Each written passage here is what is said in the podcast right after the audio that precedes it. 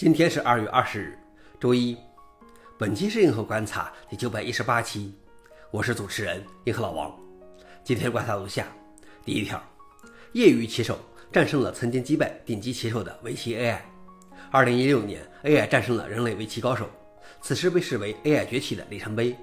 但之后意外为人类翻盘，一位美国业余棋手利用计算机发现的一个先前未知的缺陷击败了 AI。他在没有计算机直接支持的情况下，赢得了十五场围棋人机对决中的十四场。AI 研究公司 Far AI 设计了一个程序，与顶级 AI 系统 KataGo 下了超过一百万局，以发现人类棋手可利用的弱点。这次胜利以前没有报道过，但这证明这些系统使用的深度学习模型存在根本性缺陷。消息来源：阿斯泰克尼考。老王点评：其实再聪明的 AI 也必然有其局限性，人类的大脑也并不会全面被 AI 击败。毕竟，人类的大脑已经进化了数千万年。第二条是数字隐私和安全的四个谎言。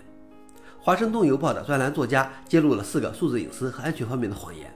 以下是他的观点：在你的电子邮件地址中替换上 at 和 dot 来阻止垃圾邮件发送者，这对网络上搜刮你的电子邮件的人来说毫无意义。发送明显是骗局的电子邮件和短信的骗子们是傻子，不，他们只是筛选那些自信智商在线的傻子。使用虚拟私人网络这个词的缩写我不能写，来保护网络安全。对于大部分人来说没有意义，毕竟主要的安全短板并不在这里。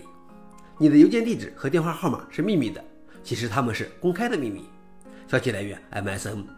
老王点评：原文的理由不尽然合理，我同意他的观点，但对原文的理由不是完全赞同，所以上面给出的理由是我提炼过的。你怎么看呢？最后一条是 Linux 发布路人甲 Linux 6.2内核。上周日，Linux Torvalds 按延长的时间表发布了 Linux 6.2内核。他敦促开发者和用户测试新的内核版本。也许它不像6.1那样是一个性感的 LTS 版本，但所有那些普通的路人甲内核也需要一些测试的爱。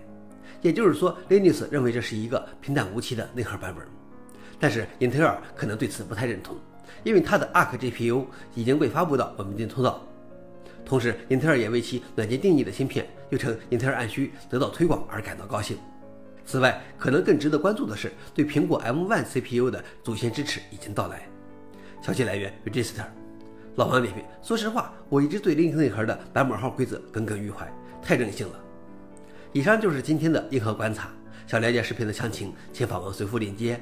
谢谢大家，我们明天见。